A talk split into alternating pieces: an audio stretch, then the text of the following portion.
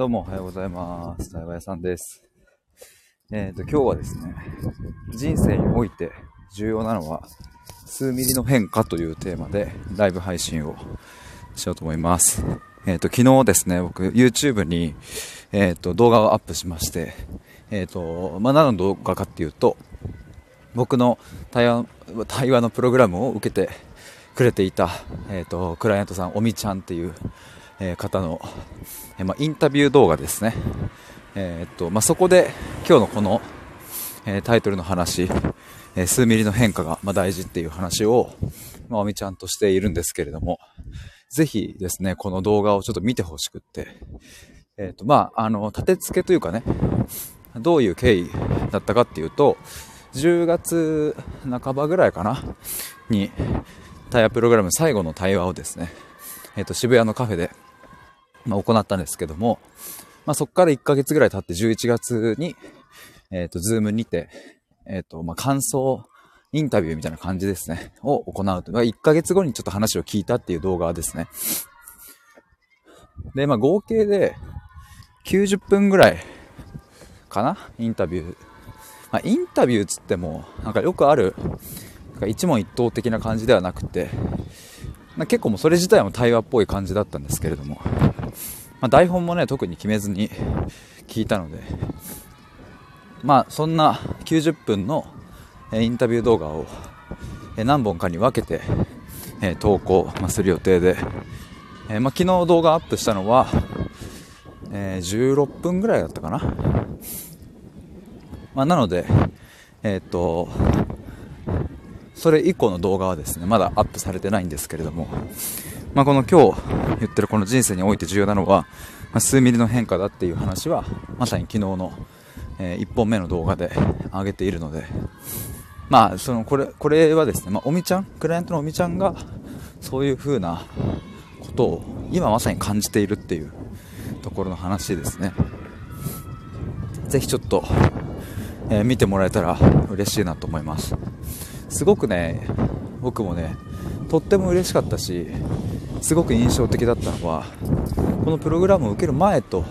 受けた後で、何かこう劇的にね、大きくここが変化したっていうのはないと。ただそうじゃなくって何か数ミリ変わっている気がする。でもこれは根本的な何かが変わったからだみたいな、多分そんなようなニュアンスの話があって、これめちゃくちゃ嬉しかったですね。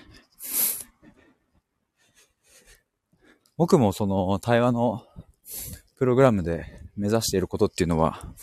なんかもう人生が激変しましたみたいなことではなくって、あの、じわっと変わるみたいなね。じわなんだけど、ただそれが今まで踏み込んでいなかった領域、今まで手をつけてこなかった領域、かつ一番本質的な部分を僕はゆっくりとじわじわと変化、一緒に変化していくっていうのを、まあこのプログラムの、うん、まあ目的というかね、まあ目指すところというかね、そういうふうに僕は思っているので、で、おみちゃんがね、その動画の中で、えっ、と、まあ、なんか2回か3回ぐらい言ってたかな、緩やかな変化っていう言葉を使っていたんですけれども、これはまさに、あの、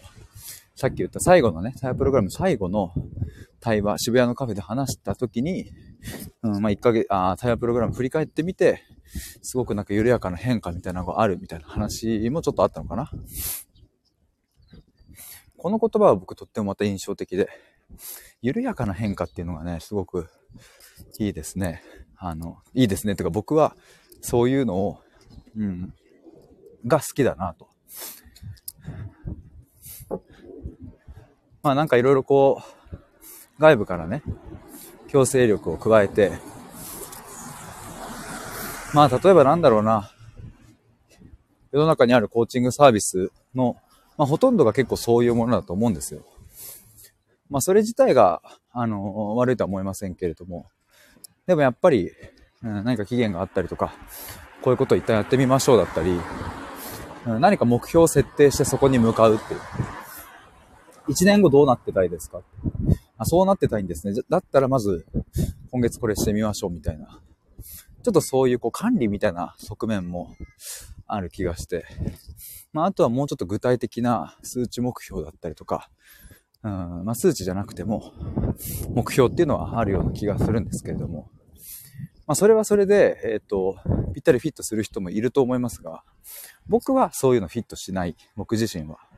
だし、本当に根本的な、本質的な変化を扱うのであれば、あまりそういう、うんと、数値目標みたいなものは、あまり意味をなさない。まあ、なぜなら、そういう本質的な部分は、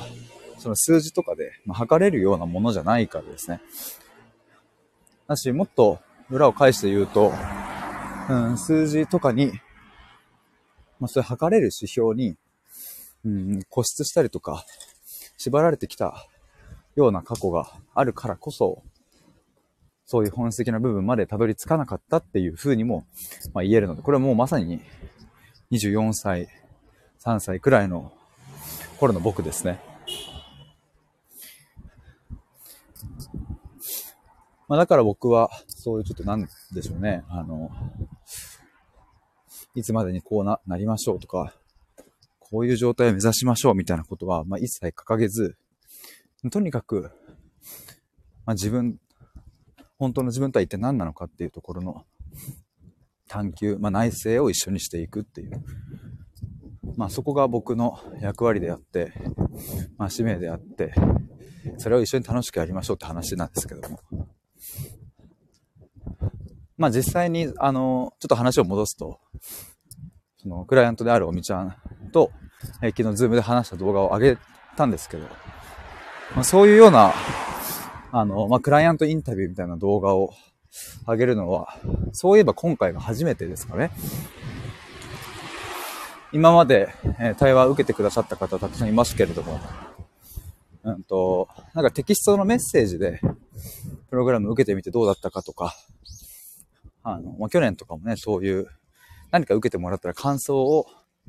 言葉で、まあ、DM とかでいただく、それを掲載させてもらうっていうことはありましたけれど、動画にてお話ししたのは、で、公開したのは、まあ、今回が初めてなので、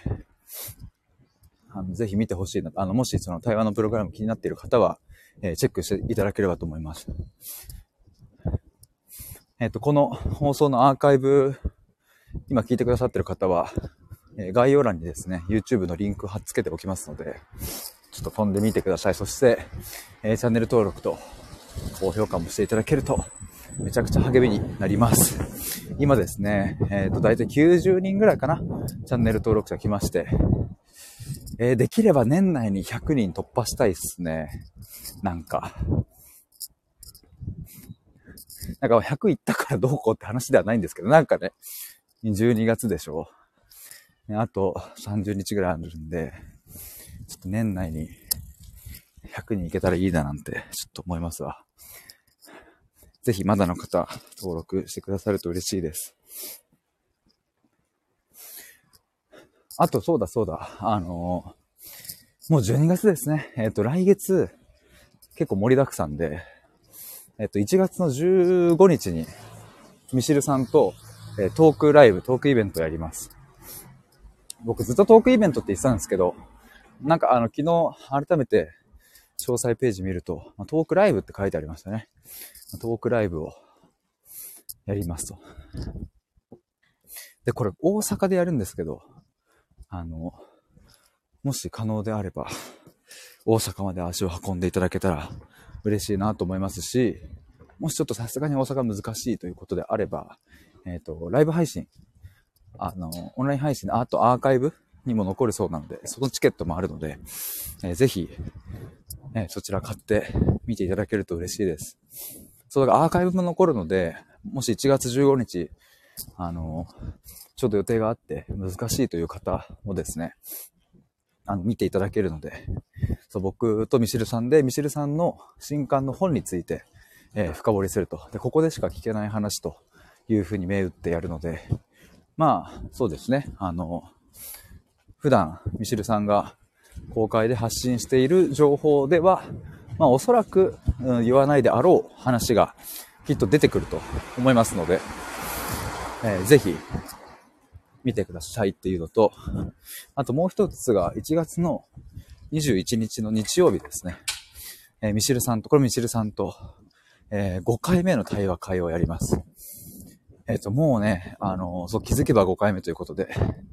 ちなみに12月の9日、今度4回目の対話会をやるんですけれども、まあ今毎月1回ぐらいのペースで来てるかな。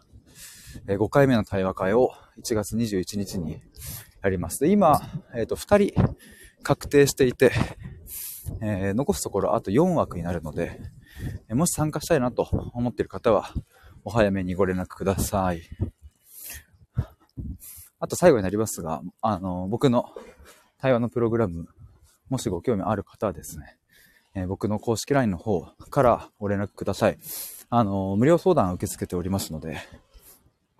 もしご興味ある方いらっしゃればと思います。そんなところでしょうか。駅に到着したので、えー、以上言って終わりにしたいと思います。最後まで聞いてくださってありがとうございました。以上です。バイバーイ。